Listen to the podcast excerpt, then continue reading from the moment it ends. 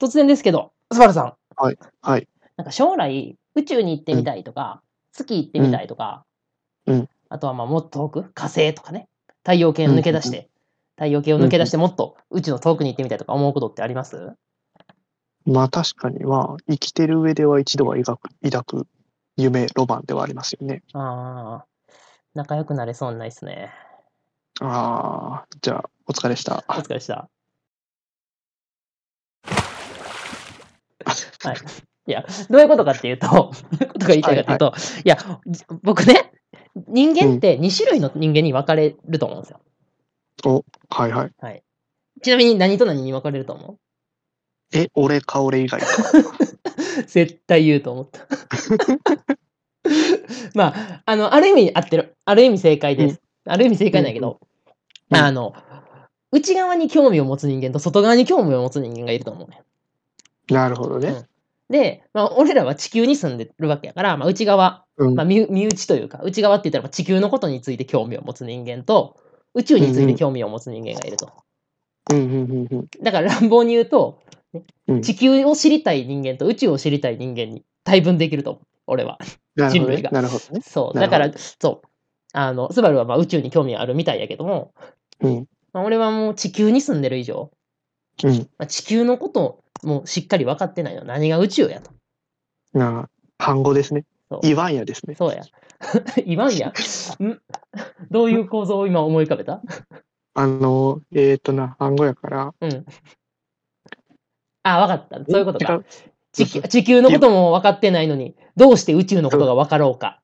そうそうね言わんや宇宙をやーやな。あ言わんや宇宙親か。あ、なるほどね。はいはい。そうか。 っていうことで、地球のことも知らんくせに宇宙のこと知ろうとするとか、ちょっとおこがましいなと思うわけですよ。なるほどね。うん。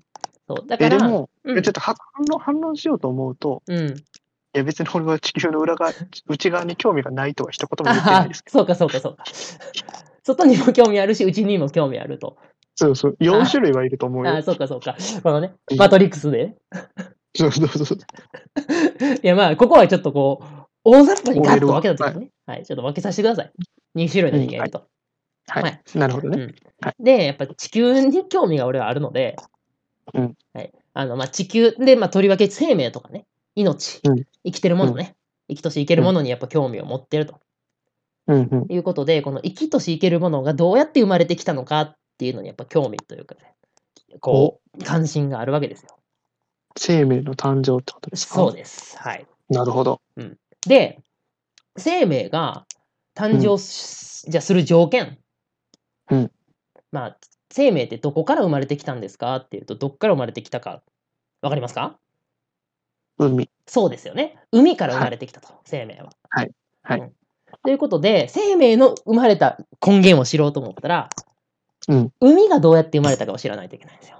なるほど、なるほそど。うそうそうそう。うん、 じゃあ、海ってどうやって生まれてきたか知ってますわかりますえー、あうのーん雨じゃないですかあ、そうですね。雨。その前ではす、よね。うん。じゃあ、雨が降ってきて、まあ、海になったんやけど、うん。うんじゃあ、その、降ってきた水ってどっから来たと思いますできた水。うん。え、ああ。それどっから来てんのやろこれどっから来たかっていうと、まあ、あの、地球があって、えーっと、うんすまあ、す最終的には絶対宇宙から来てるしか可能性ないやん。まあ、それ、水っね。て。で、うんまあ、パターンとして2つ可能性があるのは、地球がガッチャンってできたときに、うんまあ、もともと水があった。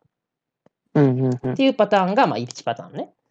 うんもう1パターンが地球ができた後に水が降ってきたとか、水がを含んだ何かが空から降ってきたというパターン、はいはい、まあはいこ。の2パターンが考えられるとそうですね。思うので、うんまあ、これどっちかなっていうのを考えていこうと思ったら地球,、はい。地球がどうやってできたかっていうのをまあ知らないといけないと。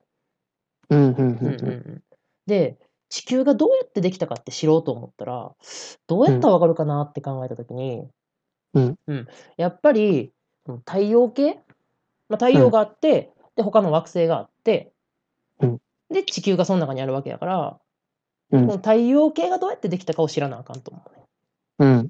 うん、でやっぱこれを知ろうと思ったら月のことであったり、まあ、地球に一番近い星の月であったりとか、はい。うん衛星のね。そうそう、うんあるいは他の惑星、お隣の火星とか、うんうん。えー金星星とか。とか、うんまあ、あるいは太陽、太陽系の真ん中にある太陽のことうんうをん。知らんと、やっぱり分かってこないわけよ。そうですね。そう。だからね、僕はね、今、宇宙のことがめちゃくちゃ知りたいなっていうふうに思うんですね。うん。なるほどな。はいこの世の中には2種類の人間しかおらんけどな。2種類の人間しかおらんって言ってた人がなんか今はい1種類になろうとしてましたけど。ということで、まあ、僕は思うに、あの地球には、あ、じゃあ人間には、地球について知りたい人間と、あ、違う、ごめん、宇宙について知りたい人間と、うん地球について知りたいから宇宙について知りたい人間の2種類なるほどね。がいるので、まはいはあ、い実質全員宇宙について知りたいということで、人類みんななるほ兄ど弟っていうね、話なのはで、やっぱり仲良くなれそうでした。よかったです。人間は一つになりましたね。はい、人間は一つになりました。はい。 ということで、今日ははいはいめちゃくちゃ前置き長くなったけども、うん茶番はまあこの辺にしておいて、もうはい。何の話していくかっていうと、海について、海がどうやってできたのかっていう話を、えーしていこうと思ってて、ほいほいほ。はいい、でそのために、まあ、あんまり、 えーっとまあざっくりではあるけれども、宇宙の誕生じゃないわ、ごめん、うんえーっと地球の誕生、地球の誕生。うんはい。まあ、もうちょっとす広く言うと太陽系の誕生、ほう。うんっていうところから、まあ、ちょっと迫っていきたいなっていうふうに思います。了解です。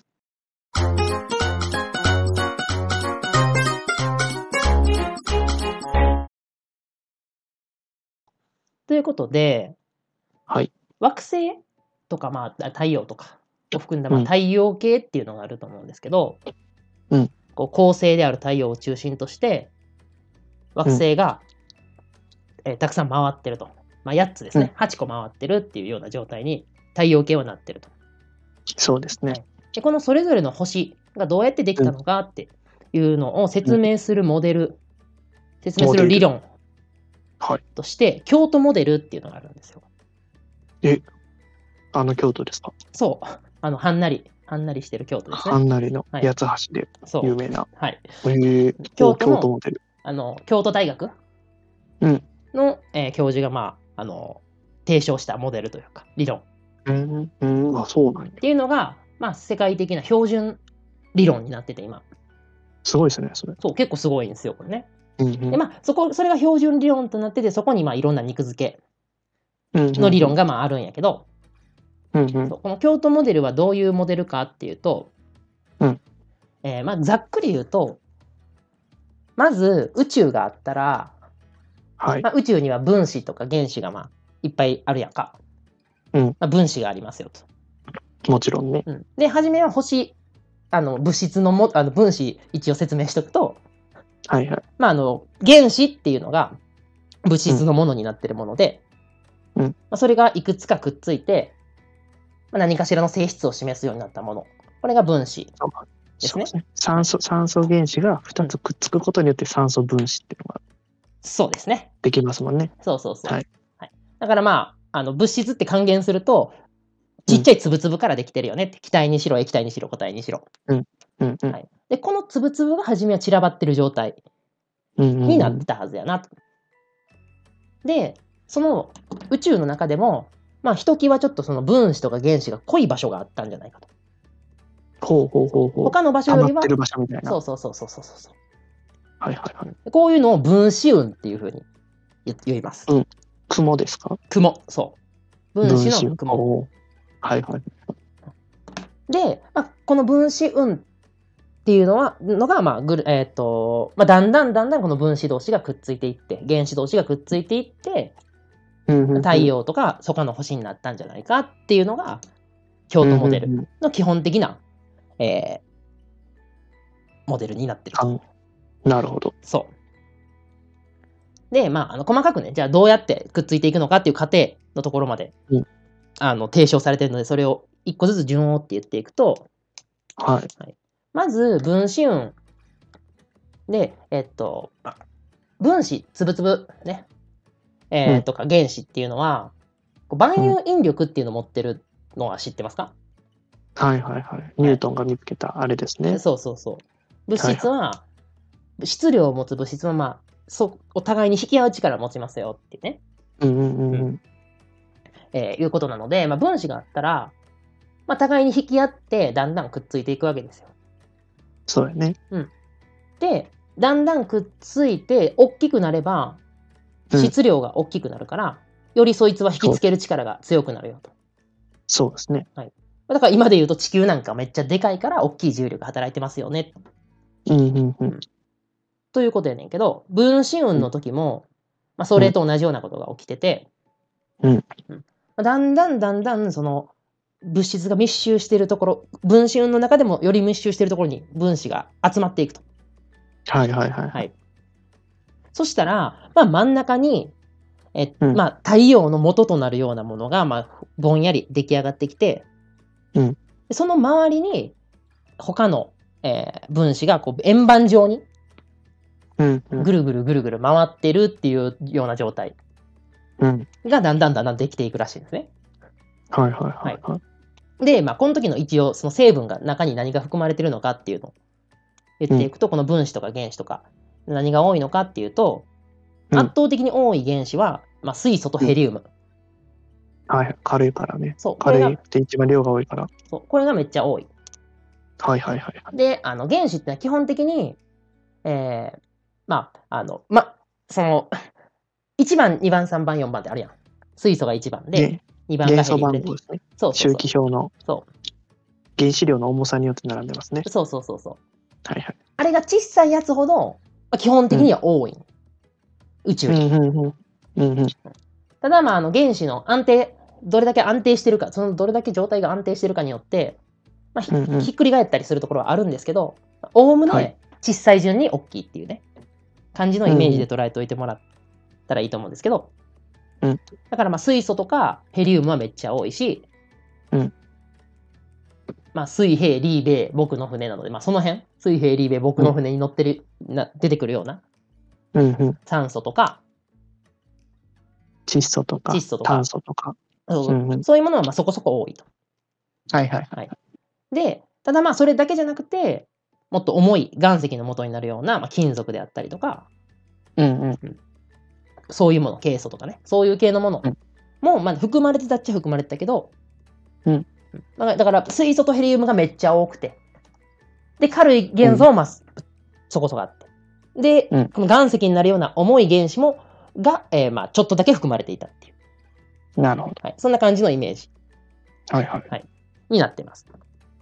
で、まあ、この原子、こういうのを原子惑星円盤って言うんですけど、原子惑星円盤。はいほうほこの原子惑星円盤がぐるぐるぐるぐる回るにつれてうん、またその、まあ、ちっちゃい粒同士が運動の中でこう互いに引き合ってくっついていくわけですよ。ううんうんうん。で、えーまずその微惑星って言われる、うん1キロから10キロぐらいの直径が1キロから10キロぐらいのちっちゃい惑星はいはいが赤ちゃんみたいなやつ。うんうんうん。惑星の赤ちゃん。そう、惑星の赤ちゃんみたいなやつができて、はいでこいつはもう結構でかいから、重力もそこそこあると、うんうんいうことで、またどんどんどんどん、こいつが今度は、えー原子を引きつけながら大きくなっていくと。うんうんうんはいうん。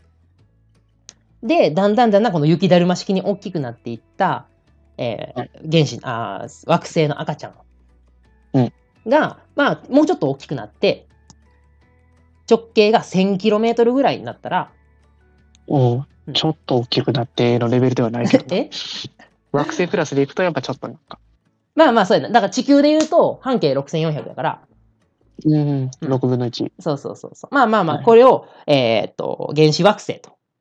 はいこのはいはい。子供、子供レベルぐらいだから。惑星のあ子これ供で。、これでも小学生ぐらい。まあでも惑星の青少年と言ってもいいかもしれんな。えここはもう適当に例えてるから、赤ちゃん、思春期子供、そうそう思。春期ねそうで、思春期、あ、思春期いいな、思春期。惑星の思うん春期。思春期型惑星ですね。思春期型惑関星。係。そう原子惑星。はい。で、まああの、なんか思春期惑星がこう、 勝手に用語作ったけど、 まあ思春期惑星がこういっぱいね、ぷかぷか浮いてる状態の、えー円盤になってる。ができてきはいはいた。はい。うんうん。で、この思春期惑星とか、まあ、赤ちゃん惑星ね、うんうん。を作るような、じゃあ、何がこの思春期惑星っていうか、まあ、そのちっちゃいあ惑星の赤ちゃんとか子供を作ってる主成分なんですかとうん言うと、これは、えっと、太陽からの距離によって主成分が変わってくるんですよ。ほー。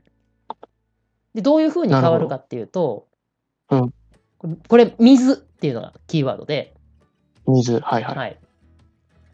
太陽に近い場所って水ってどういう状態になってす存在してますか予想ですけど、うん近いから温度も高いであろうということで、うんうん期待じゃないですかね。そうです。気体なんです。はいで水蒸気の状態やと。うんうん。これって、惑星を構成する構成員になれへんやんか。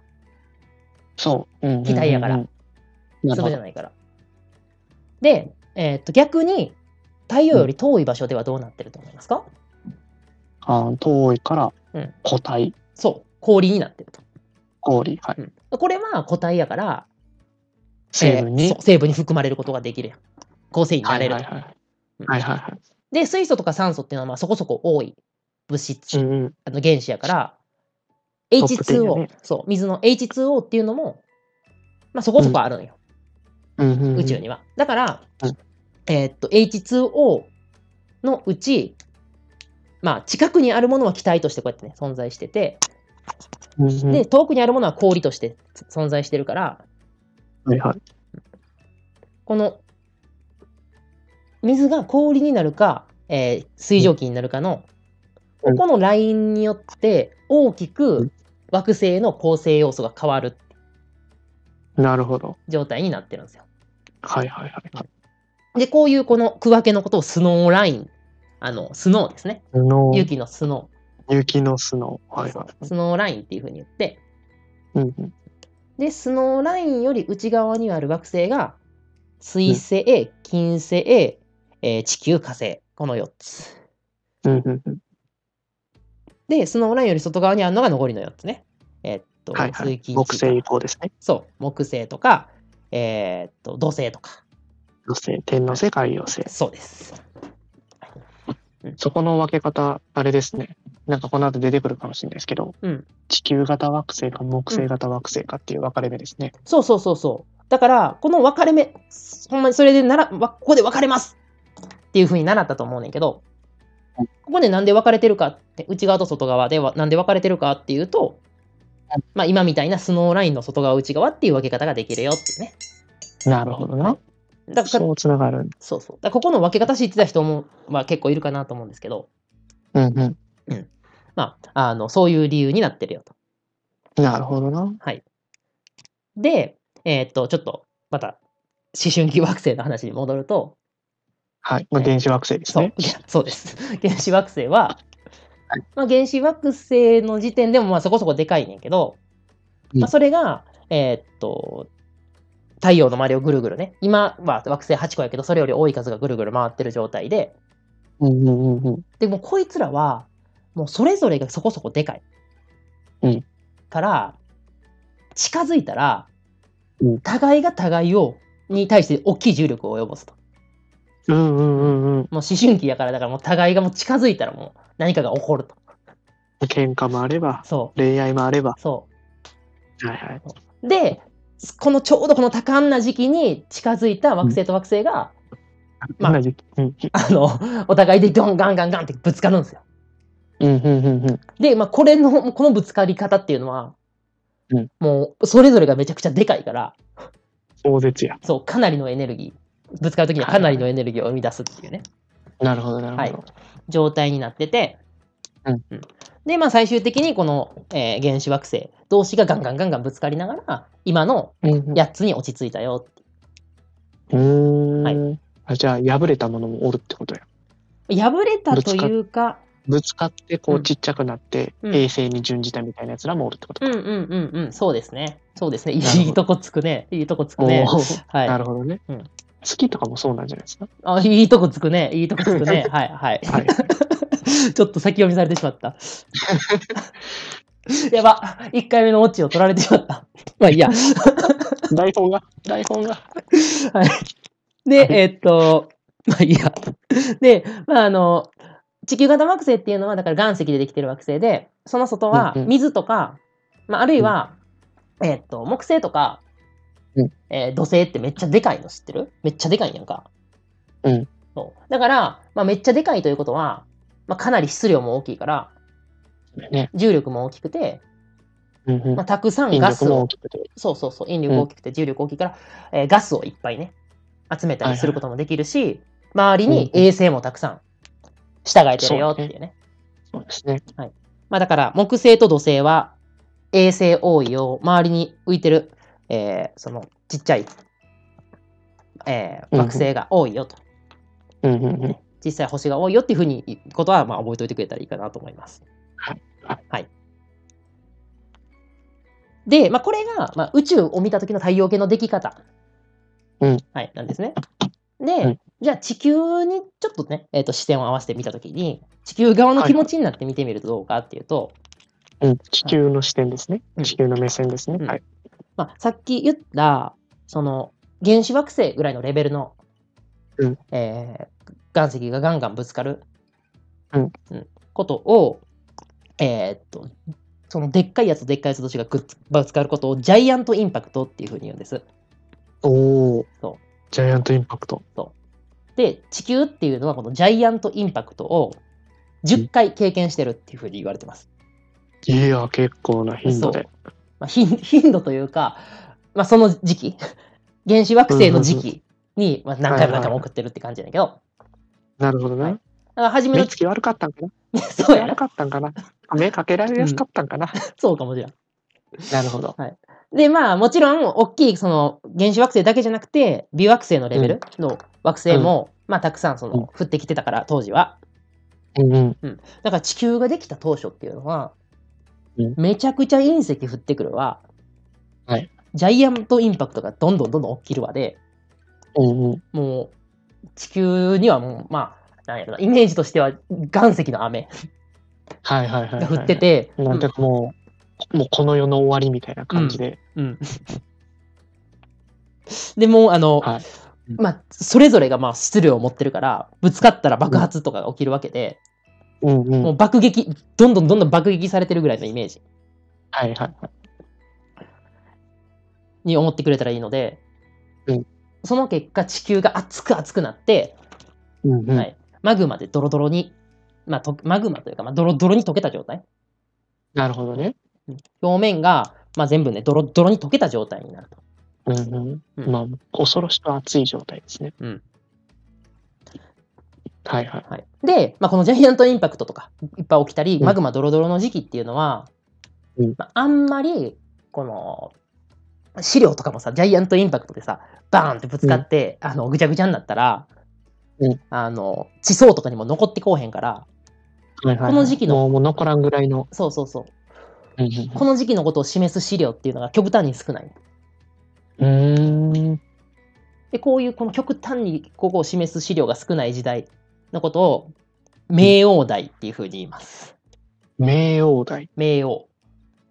冥王って冥王星の冥王ですかそうですね。だから冥界の冥おーはいに、はいまあ、王様ね。王様。はいはい。